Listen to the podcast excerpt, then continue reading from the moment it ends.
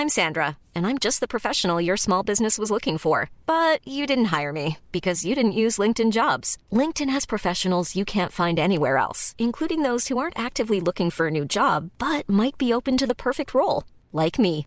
In a given month, over 70% of LinkedIn users don't visit other leading job sites. So if you're not looking on LinkedIn, you'll miss out on great candidates like Sandra. Start hiring professionals like a professional. Post your free job on linkedin.com/people today.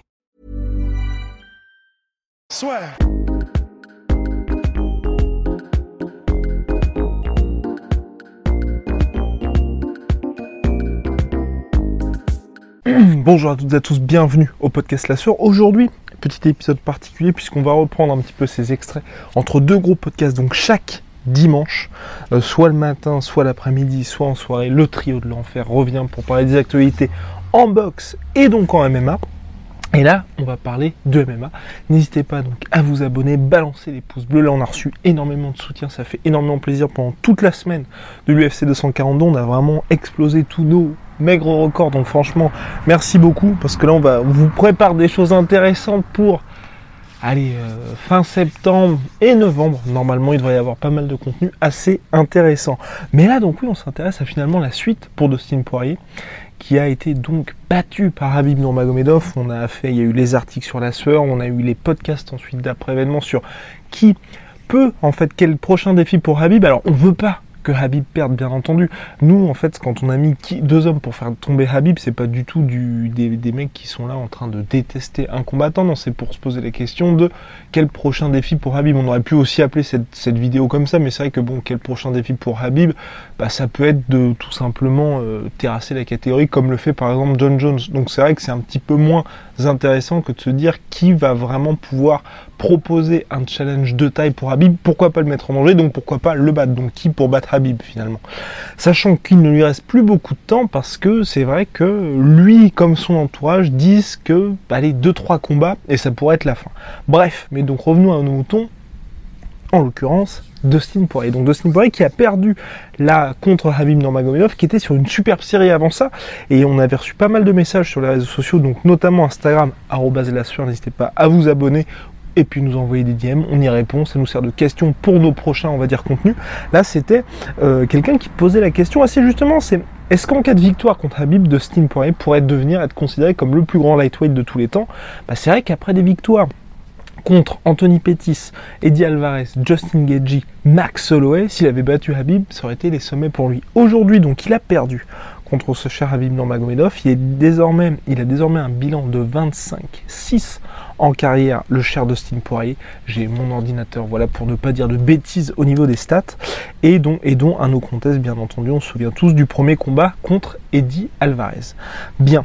Donc maintenant, une fois qu'on a dit ça, ce, cher Dustin Poirier là qui a, un, stade de sa carrière où il a vraisemblablement empoché le plus gros salaire de toute sa carrière de combattant lors de l'UFC 242. On ne sait pas exactement combien il a touché. Il y a pas mal de sites qui ont dit oui, Habib a le plus gros salaire de l'histoire de l'UFC. Bon bah ça de toute façon c'est faux parce que hum, on sait tous que certes le père de Habib a dit Habib Nurmagomedov a touché entre 2 et 2,5 fois plus et 2 3 fois plus que lors du combat contre McGregor à l'UFC 229. Sauf que ça, ce qui est bien important, c'est qu'il faut savoir qu'il y a ce qu'Abdoulman a dit et ce qu'ensuite les commissions vont effectivement dire. Et dans le salaire, ça c'est la part du salaire fixe. Et ensuite, au-delà de ce salaire fixe, il y a tout ce qui dépend du pay-per-view. C'est pour ça que même s'il avait touché 6 millions, c'est pas du tout le plus gros salaire de l'histoire de l'UFC. Le plus gros salaire de l'histoire de l'UFC, c'est ce que Conor McGregor a touché lors du l'UFC 229 contre Habib Nurmagomedov, puisqu'il a eu en salaire fixe euh, contre ce cher Habib la somme de, attention, tenez-vous bien, 3 millions de dollars. Habib c'était 2 millions. Et en plus de cette somme de 3 millions de dollars, Conor McGregor, comme Habib lors de ce combat-là, ils ont des points pay-per-view. Les points pay-per-view, en fait, c'est ce qui s'ajoute à ce que vous allez avoir en salaire fixe. Donc, par exemple, c'est euh, chaque fois que quelqu'un achète un pay-per-view, l'UFC vous reverse telle ou telle somme d'argent. Ainsi, par exemple, on sait, et tout, tout, ce qui est intéressant là-dedans, tous les fantasmes qu'il y a autour de ça, c'est finalement euh, combien de points de pay-per-view ont les combattants, sachant que plus vous êtes une star, plus, euh, on va dire, vous aurez des points en pay-per-view. Par exemple, Eddie Alvarez, lorsqu'il arrivait à l'UFC, euh, son contrat à l'UFC, c'était qu'au-delà de 600 000 pay-per-view vendus, donc par exemple le combat qu'il a fait contre Conor McGregor à l'UFC 205, et ben il allait toucher 2,5 dollars par pay-per-view vendu. Donc ce qui veut dire que à chaque fois que quelqu'un achète un pay-per-view au-delà de 600 000 vendus, il touche 2,5 dollars par achat. Voilà. Et donc ça, ça s'ajoute à son salaire fixe. Donc le plus gros salaire de l'histoire de l'UFC, c'est Conor McGregor qui était à 3 millions, plus 2,4 millions de fois, donc soit le nombre d'achats en pay-per-view aux États-Unis, fois le nombre de points en pay-per-view. Et ça, c'est le plus gros salaire de l'histoire de l'UFC. Pour Habib, là, les sommes, c'est Abdul Manab qui a dit entre 2 et 3. Donc au maximum, enfin, pardon, c'était au moins 3 fois. Donc on va se dire, il a au moins touché 6 millions de dollars en fixe, selon Abdul Manab Nurmagomedov. Donc pareil, c'est pas vraiment une source fiable parce que, enfin, c'est fiable dans le sens, il nous dit ça, mais il nous dit pas une somme fixe. Il peut aussi dire ça pour faire pression en vue des prochains combats. Enfin, ça peut être, ça, ça peut être aussi très bien un jeu de négociation. Bref, donc si on part du principe qu'il a touché 6 millions, on sait aussi que le combat Habib de Sting s'il a marché, on parlait, Dana parlait d'au-delà d'un million de pay-per-view, ça n'a rien à voir avec le 2,4 millions de pay-per-view. Bref, tout ça pour dire que si Habib a touché un énorme salaire, ce n'était pas le plus gros salaire de l'histoire de l'UFC et tous les gens qui parlent de telle ou telle somme d'argent n'en savent rien parce qu'il n'y a aucune commission athlétique aux Émirats Arabes Unis qui a pu donner les chiffres exacts autour du salaire de Habib Nurmagomedov lors de l'UFC 242. Mais concernant Dustin Poirier, parce que je digresse énormément aujourd'hui, a touché le plus gros salaire de sa vie lors de l'UFC 242. Et donc ça c'est une très bonne nouvelle pour lui parce que Dustin Poirier qui est respecté vraiment de tous et aimé par de nombreux, de nombreux fans de, MMA parce que c'est vrai qu'il a un parcours un peu chaotique, atypique aussi parce qu'il part vraiment de rien, il a connu des énormes défaites dans sa carrière, il a toujours su rebondir. Et bien Dustin Poirier aujourd'hui dans sa carrière, bon bah ok, champion intérimaire, il sort d'une défaite cuisante face à Habib, mais là il veut être payé et ça se comprend. Le mec a quand même 30 ans, 32 combats professionnels en MMA, il a touché, il a goûté aux joies finalement de la ceinture, donc c'est vrai qu'il mérite d'avoir ces, gros paydays. Et finalement, ce qui est intéressant, c'est de se dire que au regard de sa carrière, de ses accomplissements, il les mérite. Parce que sportivement, il n'est pas complètement hors du jeu non plus. Il a réussi à toucher Habib, il y a eu cette tentative de guillotine, bon, il s'est fait dominer, mais il n'a pas été extrêmement ridicule non plus. Donc là, il a demandé sur Twitter une revanche contre Conor McGregor, qui ferait sens, et oui, parce que, bah, souvenez-vous, euh, à l'UFC 178 pardon, en 2014, c'était vraiment le premier gros combat pour McGregor et aussi pour Dustin Poirier, combat qui était hyper attendu. Il y avait eu les conférences de presse, les stardom, le trash talk entre les deux, qui était vraiment extrêmement tendu, et Dustin Poirier s'était fait étaler véritablement par Conor McGregor, qui était, bah c'était la marche vers les sommets, vraiment rien ne semblait pouvoir arrêter Conor McGregor à cette époque là Donc il avait perdu en 1 minute 46 par KO et ensuite deux énormes frappes au, sol. Bref, énorme défaite. Depuis, cette, cette une revanche n'avait pas véritablement lieu d'être parce que Conor McGregor, vous le savez tous, c'est la plus grande star de l'histoire du MMA. Il a eu les, bah, les doubles ceintures quasiment imbattables à son époque. Bref, euh, et Dustin Poirier qui lui était monté aussi en lightweight un peu avant McGregor, qui s'est maintenant durablement installé en lightweight, mais il n'y avait pas vraiment de raison de faire ce combat-là. Aujourd'hui, on a un Conor McGregor qui reste sur un seul combat à l'UFC depuis novembre 2016, et donc une défaite contre Habib. Et un Dustin Poirier qui lui qui était jusqu'à sa défaite contre Habib Nurmagomedov en pleine bourre. On savait pour un Conor McGregor qui veut revenir, qui veut sa revanche contre Habib, mais comme on le dit à chaque fois avec Polydome et Rust, McGregor ça n'a jamais été le meilleur combattant au niveau des qualités intrinsèques, c'est-à-dire c'est pas le meilleur striker, c'est pas le meilleur grappleur. Conor McGregor, il brille par quoi? Par son sens du timing et sa précision, son anticipation et le fait qu'il vous force à faire des erreurs. Et ces qualités-là font que Conor McGregor a énormément besoin de rythme et donc de combat pour être le plus précis, le plus sharp possible chaque fois qu'il sort, qu'il entre finalement dans l'octogone pour faire payer chaque erreur des adversaires. On l'a vu contre Habib, à chaque fois il déclenchait un peu trop tard ou un peu trop tôt et aussi grâce à Habib qui s'était vraiment ajusté et préparé à ça au contre de Conor McGregor, il n'avait pas su faire aussi mal qu'à l'accoutumée à son adversaire.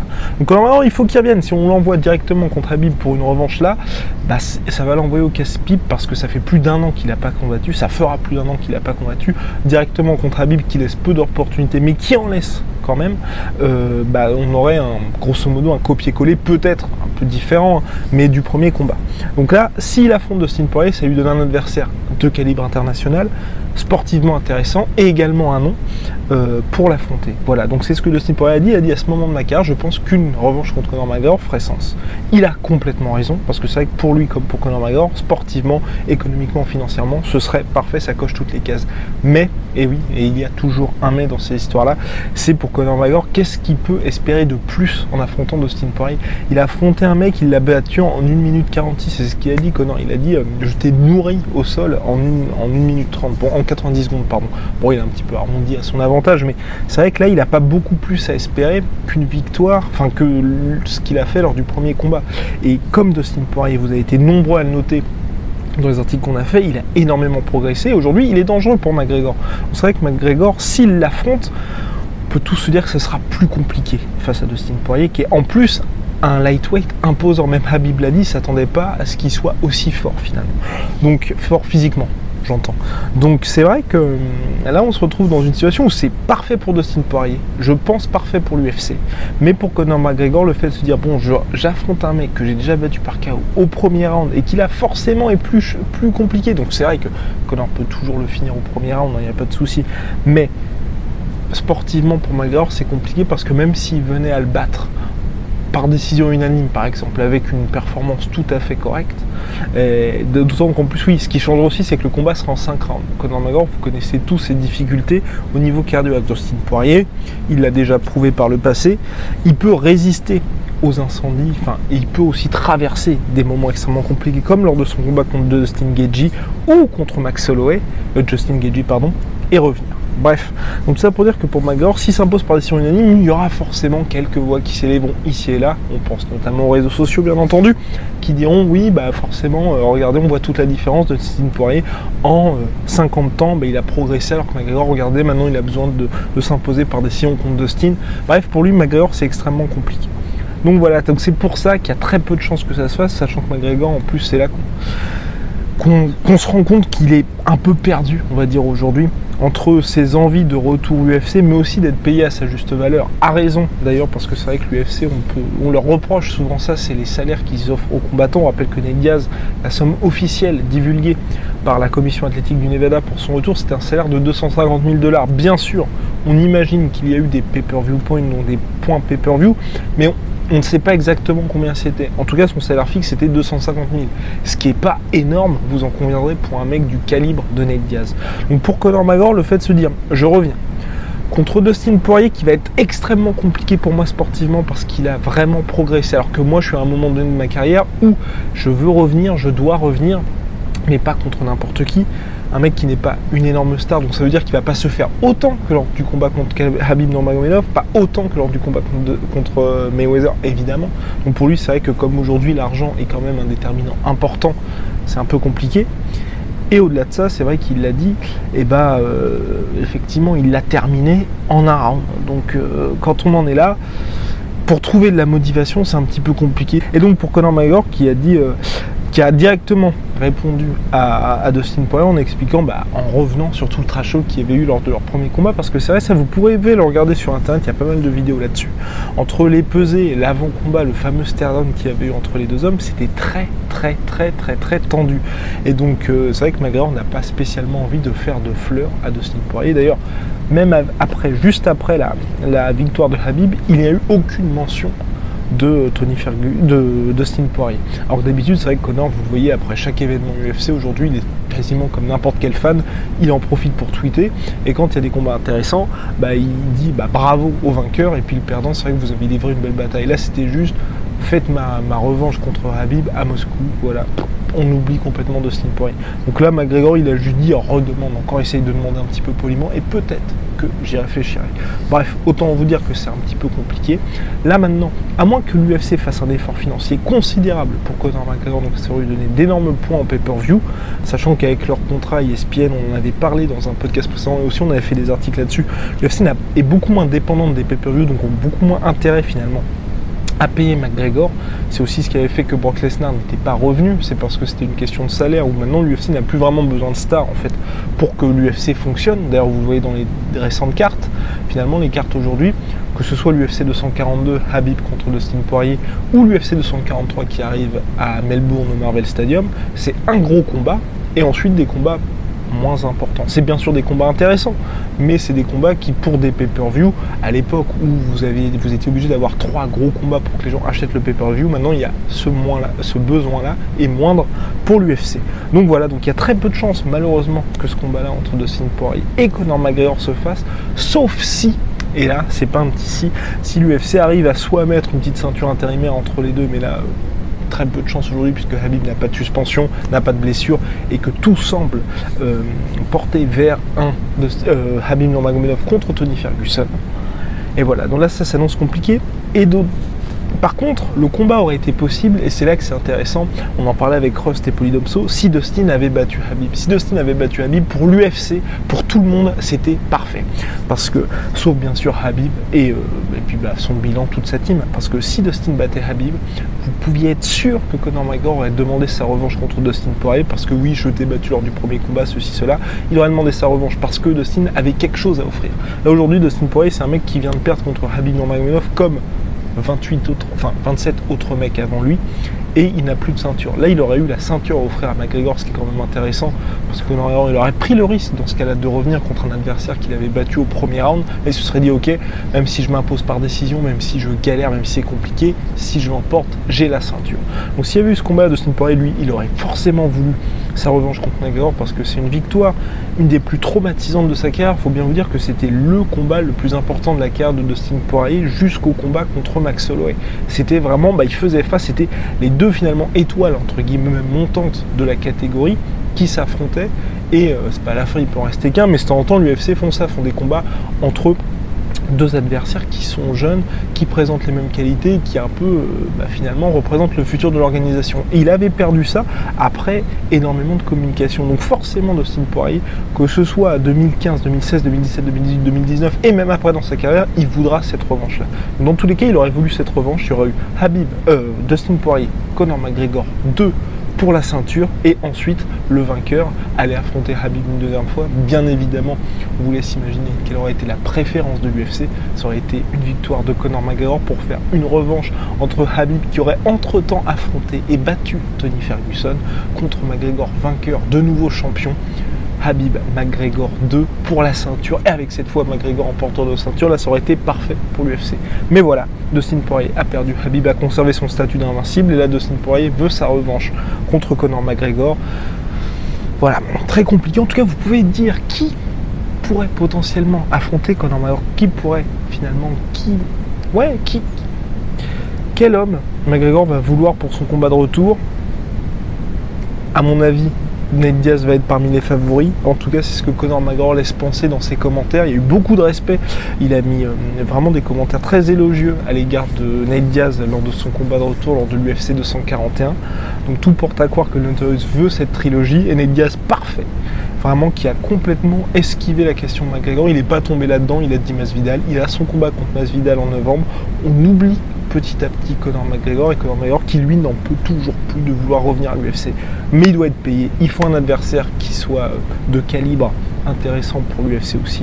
Dana White l'a dit, Conor McGregor, si jamais Tony Ferguson ne peut pas affronter Habib, ce sera au tour de Conor McGregor pour une revanche ce serait très compliqué sportivement pour Notorious. Voilà, donc c'était la petite vidéo express sur Conor McGregor contre Dustin Poirier 2 qui malheureusement a très peu de chances d'arriver. En tout cas, ce serait intéressant pour 2020 de faire ce combat-là pour les deux hommes et surtout pour Dustin qui aurait un l'occasion de prendre sa revanche sur le Notorious et deux d'être d'être payé parce qu'il le mérite énormément entre sa fondation. D'ailleurs, on vous met le lien en description entre sa fondation, euh, ce qu'il apporte dans la cage et puis même le personnage qu'il est. Toujours, enfin, vraiment l'exemple de l'artiste martial. Donc euh, voilà, il mériterait vraiment cette revanche de Sting Poirier. Parce que même s'il perd, bah, comme dit Conor McGregor, bring on the red panties, bah oui, même si vous perdez contre McGregor, vous savez que vous êtes riche après ce genre de combat. Voilà. Donc en tout cas, n'hésitez pas à vous abonner, balancer les pouces bleus, ça nous fait toujours très très très très très plaisir. Et, euh, et voilà. On va dire que c'est tout pour moi pour aujourd'hui. Chaque dimanche, c'est le podcast La Sœur avec Polydomso et Rusty Business pour des analyses. Et là, on essaye de faire boxe, MMA, tous les sports. Si vous êtes, si vous avez, ah oui, important, voilà, euh, je vais essayer de le dire un petit peu plus souvent dans les, podcasts. Si vous êtes combattant, vous connaissez des combattants, vous managez des combattants parce qu'on souhaite entendre des demandes de ce type, envoyez-nous un mail, contact.lasur.com, on essaiera de faire tout notre possible pour soit vous interviewer, soit vous faire participer au podcast. Et si vous êtes aussi dans le sport, parce qu'on a reçu des, messages de différents intervenants là aussi au niveau euh, bah, des, personnels de, santé, des entraîneurs, des coachs, n'hésitez pas aussi à nous envoyer un message sur contact.lasur.com. On essaiera de faire des choses également avec vous. On essaye à chaque fois d'aller vers ce qui vous, intéresse, vous en tant qu'auditeur ou euh, viewer entre guillemets de la sueur, et puis ce qui vous, vous intéresse aussi en tant que participant à ceux qui font finalement le sport. Voilà, merci beaucoup, à la prochaine.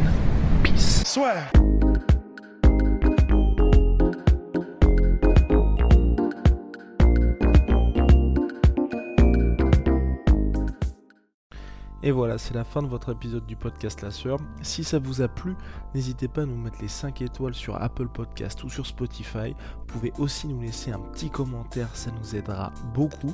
Et si vous voulez aller plus loin avec nous, vous tapez La Sueur toutes les plateformes ou sur les réseaux sociaux, vous nous trouverez. Et là, vous nous écoutez très certainement en audio. On est aussi en vidéo sur YouTube, mais également sur Snapchat. Là encore, vous tapez la et on sera là. Merci de votre fidélité et à très vite pour de nouvelles aventures.